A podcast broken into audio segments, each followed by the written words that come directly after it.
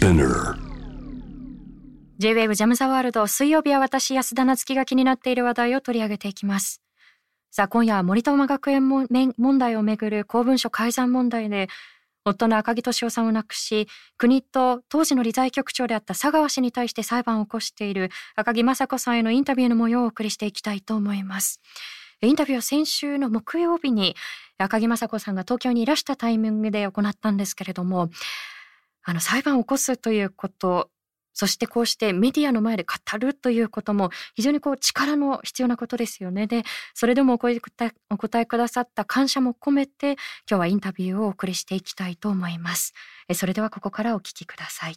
まず先日出されたばかりのこのご著書、私は真実が知りたいなんですがもうまさにタイトルにもう訴えかけたいことがここにもうぎゅと凝縮されてるなっていうふうに思ってまして、で、それだけではなくて、私が非常にこう印象深かったのが、やっぱり生前の敏夫さんの姿っていうのがこう、ね、ありありとこう描かれていたなっていうふうに思うんですが、はい、非常にこう、まあ、多趣味といいますか、こう、多彩な方だったということですよね。はい、あの、例えば、まあ、出会いのきっかけと言っていいと思うんですけれども、書道だったり、はい、私はあまり詳しくないんですけれど、天国、はい、これが石にこう、そう印象を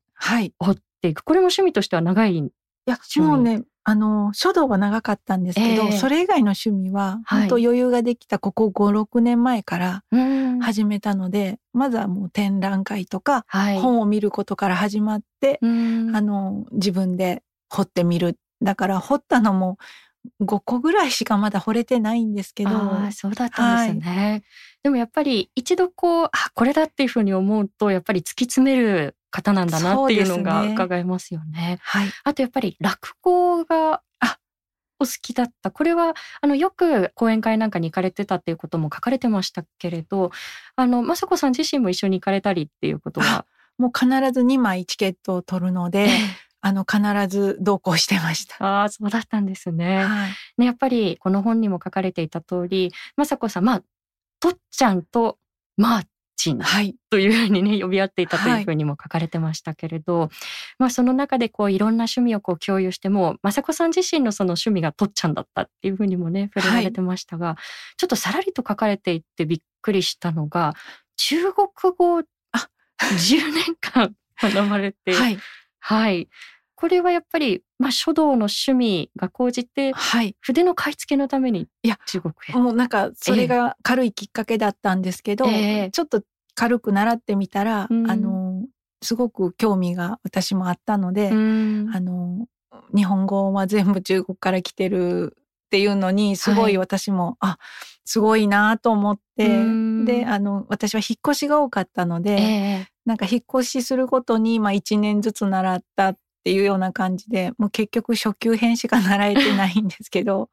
トータルしたら10年ぐらい。あそうだったんですね、はい、でも足掛け10年っていうのはなかなかできることじゃないなっていうふうに思いながらこれは読ませてもらったんですけれど、やっぱりその敏夫さんの人となりもそうですしあとやっぱり印象に残ったのが二人の出会いですね。その私もちょっとびっくりしちゃったんですけれど2回目にお会いされた時にもプロポーズでっていうそうですね。はい。これはかなり私も驚いたエピソードだったんですが、そこに何か迷いだったり、その躊躇っていうのは特にはなかったんですか？あ、私あんまり迷わないし、はい、後悔もあまりしないので、ずっと後悔もせず、今まで何の迷いもなく、うん、うん、あの、来ました。はい。それが、あの、言葉の端々から伝わるなっていうふうに思ったんですけれど、まあ、先ほど触れさせていただいた通り、非常に、まあ、多彩で、で、やっぱりこう、趣味も本当にこう、枝広くというところだったと思うんですが、まあ、その一方で、お仕事にかける姿勢というのも印象的だったんですよね。はい、その、まあ、国民と自分は、あの、契約をしているということで、うんまあ、仕事に熱意を持って誇りを持ってということがひしひしと伝わってきたんですが、やはりそれはもう、このまあ、出会われてから今に至るまで、その敏夫さんのやっぱりこう一緒にいられて、その仕事にかける誇りというのは随所に雅子さん自身も感じられてきましたか？はい、あの、それはもう感じました。うん、あの、真面目に、あの、仕事には取り組んでるっていうのは、言葉としては何かこう具体的には覚えてないですけど、うん、あの、もう真摯にあの向き合ってやってるっていうのは感じはしましたし、うん、まあ亡くなった後に近所の方に伝え聞いたんですけどあの僕の雇用主は国民だって、うん、国民の皆さんのためにできるこの国家公務員って仕事にあの誇りを持ってるって 言ってたっていうのを聞いてあそういうことを言う人やしその通りだなと思いました、うん、もうその言葉通りのお仕事をされてきたんだろうなというふうに私も感じるんですがそのだからこそその誇りというのが理不尽に傷つけられたりですとか、まあ、その雅子さんに見せていたようなその笑顔が理不尽に奪われていくということに対して私も読み進めながらこう、まあ、胸が締め付けられるような思いだったんですけれど、まあ、このご本の中にも書かれていましたが、まあ、亡くなられた日に、まあ、その後になってパソコンの中から手記が見つかるわけですけれども、はい、はい、そこにノートにメモというのも手書きで書かれていて、はい、でそこにまあ佐川さんのお名前なんかがあって、はい、で、まあ、ご著書にもそこで「え佐川さんってあの佐川さんっていうふうに驚かれた様子書かれてたと思うんですね。うんうん、で、まあ、それまでも敏夫さんが苦しむ様子というものに、まあ、ずっと寄り添われてきた雅子さんですけれども、まあ、そのメモなんかを見ながら改めてあこんなに巨大で根深い問題だったんだっていうその深さだったり大きさというものに気づいていったということだったんでしょうか？そうですね。で、あの、手記の中に個人名が佐川さん以外も何人も書かれてましたし、うん、もうそれだけでも恐ろしいなという感覚はあったんですけど、それから財務局の方々が来られて、マスコミの方にはもう接触しない方がいいよであるとか、手記はもう公表しない方がいいよとか、うん、そういう働きかけもありましたし、うん、で、その後、実家の方にいましても、たくさんマスコミの人が、もう、周り中、家の周り中、囲まれたりすると、もう余計、あ、これは大きいことになってしまって、うん、もうこれは出してはいけないものなのかなっていう気持ちになりました。うん、はい。そのやっぱりメディアスクラムと呼ばれるマスコミが一時こうわーっと集中してしまうということ、私たちもそのメディアに携わる人間として、もう今すぐにでも改善しなければいけない問題だと思うんですけれども、だからこそその最初は、これはマスコミに出さない方がいいよだったり、これは表に出さないでっていうことは、ある種の周りの気遣いかもしれないとも当初は思って、あ、そうですね。それももちろん思いました。あの、守ってくれてるんだろうなっていう感覚もありましたし、私はもう子供いないので、あの、実家に帰って、あの、実家の家族、私の家族にも迷惑かけたくないので、うん、もうこれを黙っていることが、静かに収まることで、それが正しいとずっと思ってました。その、まあ、生前にこう、お仕事で関係された方だったりですとか、その関係性だったり、うん、あるいはその人間性というのも一概には言えないところはあると思うんですけれども、あの、例えばその例を挙げるとすると、麻生さんが一度そのお墓参りにというお話があって、はい、でもその間に立ってくださったはずの職員さん、しかも、まあ、敏夫さんが非常にこう慕ってた方だったわけですよね。はい、で、その方が間に立つことによって、それがねじ曲がって、雅子さんの意思が伝わってしまって、で、結果的に麻生さんがメディアの前で、まあ、遺族が来てほしくないと言ってるから自分は行かないと発言するに至ってしまった。で、その、まあ、ご意思がこうやってねじ曲げられて伝わってしまったことをどんなふうにお感じになるかと、あと、今でもその麻生さんにお墓の前に来てほしいという思いがあるのかということ、そのあたりはいかがですか？はい。あの、もちろん今でも、あの、来ていただいて手を合わせてほしいっていう気持ちもあります。うん、で、当時来てほしいって伝えたのに、次の日に、あの、マスコミが来ると、あの、雅子さん、大変やから断っといたよって勝手に断られた時は、うん、その職員さんですよね。はいもう信頼してたし、私も何度もお会いしたことあった方なので、なんかもう裏切られたような気がして、もう本当に腹が立つというか、うん、うんもう許せない気持ちでしたけども、でももう我慢しました。うん。その我慢してしまったというのは、まあ他にも向き合わなければいけないことたくさんありましたし、どういった思いでそこはぐっとこらえていらっしゃったんでしょう？まあ黙っておくことが、うん自分の家族にもやっぱり迷惑かけない一番の方法だと思ったんですね。自分一人じゃないので、それがもうその時の私にはもう一番の手段がもう黙っておくことだと思ったので、うん、それが6月のことで8月にその職員の方に私はすごい怒ってるんですよっていうことを伝えるのに8月だったので2ヶ月かかりました。そこまではやっぱりご自身の中にこうぐっとこう押し込めていたっていうことですよね。はい、そうです。本当押し込めて生きてました。そのやっぱり自分自身の中に押し込めて自分だけでやっぱり背負っていくっていうこと自体も非常にこう、まあ、孤独で厳しいことだと思うんですけれどもやっぱり大切な方が亡くなられたっていうことだけでも非常にこう厳しいわけですよね、ことなわけですよね。はい、でさらに、まあ、信頼していたはずの方がまあ、裏切りと言っていいのといいんだと思うんですけれどもそういった態度を示したり、まあ、他の方がその、まあ、真摯に向き合おうとしない、うん、それ自体でのやはりこう怒りだったり複雑な感情っていうのはやはりこう大きかったですよね。はい、もう許せない気持ちがすごくありました。うん、あの例えば、まあ、敏夫さんがどれぐらいまあ、誠実に仕事に向き合ってきたのかっていうことが、このご著書からもこうひしひしと伝わってくるんですけれどもでもだからこそその敏夫さんが熱意をかけていったその職場自体だったりあるいはその職場の関係者が、まあ、改ざんをやっぱりこう強制するっていうこと自体も信じがたいことですが、そのやっぱりこう死にやっぱりこう向き合わない責任を取らないという態度を取ってくるというのは、まあ、敏夫さんが真面目なあの勤務を続けていたからこそ、当事者にならないとなかなかこれはそんなことが起きるなんて予想もできなかったことじゃないかと思うんですけれど、そ、ね,、のあたりは振り返っていかがですか？いや、もう、あのー、まあ、夫の手記には佐川さんが指示したっていうふうに書いてますけど、うん、もしそれが本当だとしたら、夫のところまで指示が降りるまでに何人もの人が携わってると思うんですけど、もうきっとすごい勉強もできて、あの、出世した方々がたくさん偉い、偉いっていうか、うん、そういう方々が、なんでそんなやったらダメなこと、犯罪のようなことを下に下ろして指示してきたのかがもう不思議でたまらなくて、うん、こんなこと絶対したらダメなことなのに、何人の人がそれを OK 出して、夫まで降りてきたのかっていうのを、うん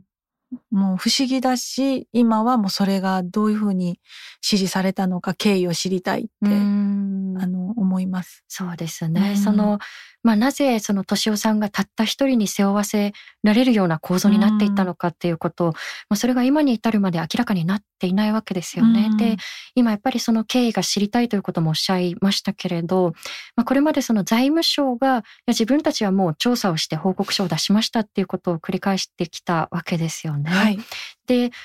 まあ、そのそもそも例えば財務省が真摯な調査をする。まあ、やっぱりこう調査をする側なので、自分で自分の身体検査をするって限界があると思うので、例えば、せめてその第三者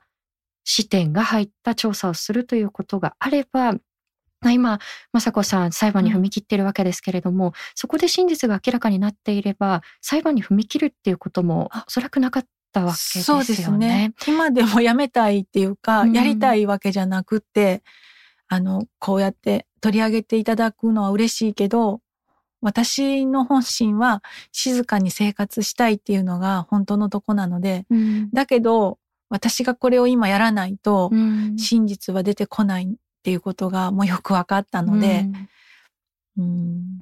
頑張ってます。そうですね。あの、ただやっぱりその裁判に踏み切らざるを得なかった構造自体に私はこう疑問を呈して呈してしまうと言いますか。で、このやっぱりこう、第三者性もない。で、やっぱり指示系統もよくわからない。でもこれが調査結果ですという、まあそういった内輪の中だけでの調査のあり方っていうのを改めてどんなふうに捉えてらっしゃいますか？やっぱり自分たちじゃなくて、誰か本当第三者の人が調べてくれないと、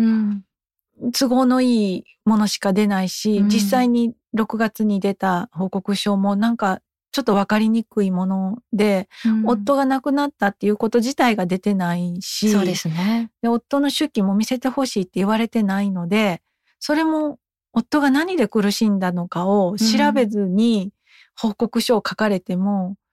それが真実だと思えないので、ん。なんかまやかしというか、うん、ごまかされてるような気がします。そうですね。うん、その気がかりな点というのはもう挙げたらきりがないですけれども、あの、例えばその、まあ当時のその直属の上司であった池田さんのお話なんかによると、うん、まあ敏夫さんは非常にこう几帳面に、どこが改ざんされたのかっていうのがパッとわかるようなファイルを、残していたはずだと、はい、でもそれが報告書の中に反映されているわけでもなくそもそもあのファイルどこ行ったの、はい、っていうそういったもう謎ばかりがむしろ深まっていくという状況ですよね。そうですよね。そういう謎があるのに、もう調べ尽くしたから、再調査はしないっていう、麻生大臣とか、まあ、安倍首相は 何を言っておられるんだろう。うもう、あるって分かってるんですから、それを出してくださったらいいし、夫の公務災害の認定のあの開示請求したもの真っ黒のものが出たんですけどそれを出してくださったらわかるし、うん、そうですね、はい、なぜ公務災害の認定に至ったのかっていうこと自体が、はい、本当にこうブラックボックスの中っていう状況ですよね。はい、真っ黒ですね、うん、あのそもそも例えばこの改ざんの強要というのが果たしてこれは公務なの？っていうそこからちょっと疑問符がついてしまいますよね。そうですね。うん、あの公務で犯罪をさせているんであったら、うん、もうそれは犯罪行為をさせたっていうことで、まあ、パワハラでもあると思うしそういうところも明らかにしてほしいです。はい、命を絶つまでになぜ敏夫さんは追い詰められたのかその真相が知りたいというふうに雅子さん繰り返しおっしゃっていましたが同時に敏夫さんがどのように生きたのかということも語ってくださいました。冒頭でお伝えいただいた通り書道だったり落語鑑賞であったり非常にこうたくさんの趣味を持っていた鍵敏夫さんですが音楽も大好きだったということで敏夫さんの好きな曲を雅子さんに選んでいただきました。あの、まさこさんにですね、ぜひあの、選曲を一曲いただきたくて、はい、あの、まあ、敏夫さんも音楽非常に好きで、うん、まあ、クラシックを聴いたりっていう、それもやっぱりこう、まあ、趣味の一つだったと思うんですけれども、はい、あの、一曲選んでいただくとしたら、どの曲を、あ、まさこさん選ばれますか？あの、夫が書き残してるんですけど、はい、あの、坂本龍一さんが大好きだったので、坂本龍一さんの曲をかけていただきたいなと思います。はい坂本龍一さんのどの曲になさいますか？トンプっていう曲が好きだったので、はい、ぜひそれをお願いします。トンプは YMO の曲ですかね？うん、そうですかね。ちょっと。あ、YMO だそうです。はい、YMO です。YMO のトンプで、はい、ぜひお聴きください。お送りしたのは YMO のトンプ。赤木俊夫さんが大好きだった曲ということで選曲をいただきました。J-WAVE ジャムザワールドアップクロス今夜森友学園をめぐる公文書改ざん問題で夫の赤木俊夫さんを亡くし国とそして当時理財局長であった佐川氏を相手に裁判を起こしています。赤木雅子さんのインタビューの模様をお送りしています。それでは先ほどの続きをお聞きください。雅子さんがその裁判に踏み切るという時に、まあ、同時にその敏夫さんが残されたその手記も公表されたわけですよね。で、パソコンの中に残っていたファイルが手記真実というフォルダーに入っていて、あの、非常にこう、私も重いく受け止めなければならないものだというふうに拝読をしたんですけれど、はい、ちょっとお答えになりづらいことかもしれませんが、あの時ですね、あの、麻生大臣が会見の中で、まあ、手記は読んでないけれど、でも再調査の必要はないでしょっていうそういったことを記者団の前で語っていったと思うんですけれども、まあ、読まずにでも調査をしないっていうああいった態度について何かお感じになったことというのはいかがですか？もう切り捨てられたというか、見捨てられたっていう気持ちでとても悲しい気持ちがします。うんそうですね。あの、私自身もやっぱりこう一個人として、あの、憤りを感じてしまった言葉だったんですけれども、まあそういった、例えば国家権力だったりですとか、まあ大きな力の前に、今まさにこう裁判を起こしているわけですよね。はい、で、これも先ほどのお答えと少し重なってしまうかもしれないんですけれど、やはりこう大きな力に対して真実を明らかにしてくださいっっていうふうに騒ぎを起こすっていうこと自体のやっぱり怖さも伴うことだと思うんです。はい、そのあたりはいかがですか、はい、あの国を相手っていうことを、こんな大きなことなので、もちろん怖さもあるし、恐怖も感じるんですけど、夫があの亡くなる前に、人がもう変わったような様子になって、夫の苦しんでる姿を一年間見たんですけど、その時の夫が壊れる、人格が壊れるのを見た恐怖に比べたら大したことなくって、うん、こんなことは何ともない。あの時の辛さと比べたら比べ物にならないので、夫のことを思ったら平気で、うん、平気で進んでいけます。うん、あの今のお答えにもおそらくつながってくることだと思うんですけれども私もやっぱりこういうふうにお声かけをさせていただいて恐縮なんですがやっぱりそのメディアの前でこうして語るっていうこと自体もあの非常に勇気がいることだったと思うんですね。で今はあの本名も公表されてっていうところでやっぱり生前の敏夫さんがマーチンっていうふうに呼んでくださった、はい、その大切なお名前なんだなっていうことを私も感じたんですがあのそれでもやっぱり語ってくださるその力というのはどこから来るのかというふうに考えた時に、はい、やはりその日々が蘇ってくるということがあるんでしょうか？それはすごく大きくて、うん、もう人生であんな辛い思いをしたのはあの時が初めてでで今はもう夫の苦しんでる姿は見えないけれど最後がやっぱり苦しんでいたので、あんなに楽しくて、明るくて、元気な人間があんなに壊れるようなことに、それも職場のことでなったんですから、うん、うん、あの時の夫のことを思うと、元気が出るんじゃなくて、パワーが出るんでもなくて、うん、一生懸命やろうっていう力にはなります。あのそのことにも少し重なりますが、あの、雅子さんご自身、あの、インタビューに答えられている中で、その、ご自宅に、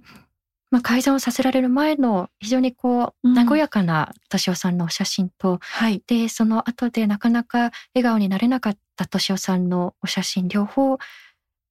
あの、飾ってらっしゃるということを伺ったんですけれども、はい、それはどういった思いからだったんでしょうか？あの、元気がない写真は改ざんをした2ヶ月後の時の写真なんですけど、うん、やっぱりその時の苦しんでた夫のことを忘れたくなかったので、うん、それを、あの、常に飾って、うん、でも元気な時の写真も飾って、あの、どちらも忘れないように、いつもそれを毎日見,、見て生活してます。おそらく今語ってくださったような思いがこうギュッと凝縮されたのが今回出されたこのね、私は真実が知りたいだと思うんですけれども、はい、あの、こちらの書籍、雅子さん以前答えられていたのが、あの、女性たちにより広く読んでほしいと、はい、で、あの、本の中読ませていただくと、あの、なかなかこう嫉妬深い男社会はっていう言葉も出てきたりして、はい、なぜこの本をより女性に読んでほしいと思ったのかで、なぜその男性社会っていうものをかっこ好きですけれども、うん、まあ、そこに対してこう疑問を持ったのか、そのあたりはいかがでしょう？あの、夫が亡くなった後に財務局や財務省の方がたくさんうちに来られたんですけど、うん、もう私を組織の人間のとして扱うというか、あなたはこの立場なんやから、うん、麻生さんの墓参りなんか受けるのはおかしいでしょうっていうような、うん、例えばそういう感じで私のことを扱う、なんかもう男社会になんか引きずり込まれて、うん、あなたの立場ならこうしなさいっていうのがすごく圧力というか感じたんですね。うん、でもすごく男社会がすごく嫌だなっていうのを感じて。まあ言ってしまえばそのまるでその組織の駒のように見てくるような態度っていうことでしょうか、はい、そうですね、うん、もうそれはすごく感じたのでもう男社会って嫌だなと思ったんですね。でできたら、うん、こういうことを女性の方に読んでいただいて本当にこういうことが今日本の中で起きてて公務員の中でもきっと一般の企業でもこういうことはたくさんあると思うんですけどこういうことをもうなくさないといけない、うん、そういう社会にするのには、やっぱり男性もですけど、特に女性の方に読んでいただいて、あの、社会を変えていっていただけたら一番嬉しいなって思います。あの、すでにたくさんの反響が届いていると思うんですけれども、あの、ご著書を読まれた方々から声なんかは届いてますか？まさこさんのところに。はい、はい。あの、私はもう事実なので、あの、もう事実が全て出てるので、うん、あのどどうしてなんかなって思うぐらい皆さん涙を流してあっていう風なことを言ってくださるんですよ。もううんなんかすごく共感してくださるそういう声をいただくと、うん、あ本当にこれを世に出してよかったなって感じます。そうですね。はい、そのまあ共感のやっぱり起点にこの本がやはりなり得るというふうに私も思いながら読ませていただいたんですが、はい、この本が出る以前にもですね、あのまあこの問題をしっかり第三者性のある機関で調査をしてくださいというオンライン上の署名があって、はい、ねそこにもこう35万筆、そうなんです。集まっ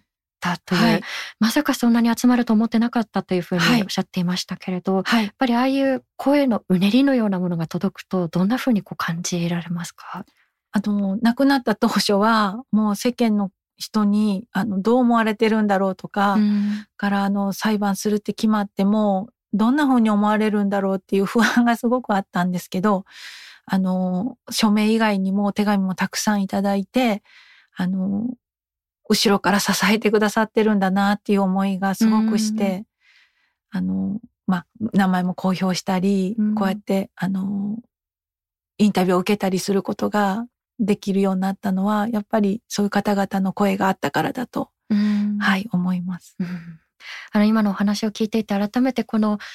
インタビューを受けてくださったことにも、こう、感謝を抱いているんですけれども、あの、最後にですね、このご著書の中にも政治だったり、あるいは国家公務員を動かしていくのは、こう、社会からの声だということを書いてくださいました。はい、で、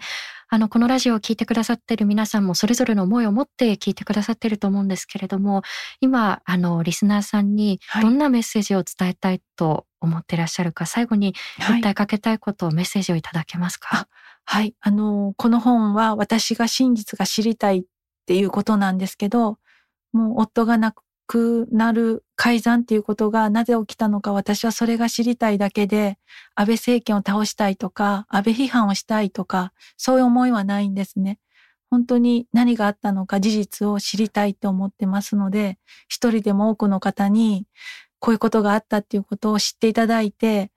もう知っていただくだけでもあの何か変わってくるんじゃないかと思うので、うん、あの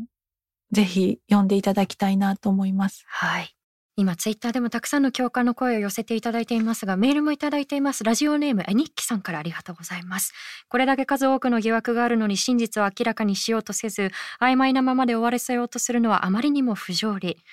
真実を明らかにするためには私たちが問題意識を持ち続けることが大切だと思います。ということであの政治や公務員を動かすのは世論だということを雅子さんもおっしゃっていましたがえ今日お伝えできたのはこれまでの赤木さんが歩んできた道のりそして今の雅子さんの思いの一端です。もっと知りたいという方赤木雅子さんがジャーナリストの相沢冬樹さんと共に共著で出された私は真実が知りたい。夫が遺書で告発森友改ざんはなぜ今文芸春秋から発売中です。ぜひお読みになってみてください。ということで本日は赤木雅子さんのインタビューをお届けしてきました。え最後に雅子さんがおっしゃってくださったこと非常に重要だと思うんですよね。自分自身は決してその安倍政権を倒したいとかそういう目的でやっているのではなくて、ただ起きてきたこと、なぜこれが起きてきたのかということ、その真実を知りたいということを非常に強調していらっしゃったかと思います。で本来であればなぜというその雅子さんが問いかけている部分に関しては政権側が積極的に第三者的な視点のある委員会なり調査団なりそういったことを立てて明らかにすべきところだったんですがそれがなされてこなかったそしてうやむやにされてきただからこそ真実を知るためにはこの手段しかないということで裁判に踏み切らざるを得なかったというところがあったと思います。ただ私たちは例えば雅子さんだったりこの裁判だけに背負わせてはいけないということを思うんですよね。で社会からの声が鍵になるということが雅子さんのお話にもあった通り例えば署名には35万人もの人々の声が込められていましたでどうして積極的に調査をしないんですか？なぜ国会の答弁ではぐらかすんですかあるいは答えないんですかということをあの引き続き社会からの声を届けていくでそのためにはやはりメディアがそこに、えー、声を届けるための役割を持ち寄っていく果たしていくっていうことも私たちに問われていると思うんですよね。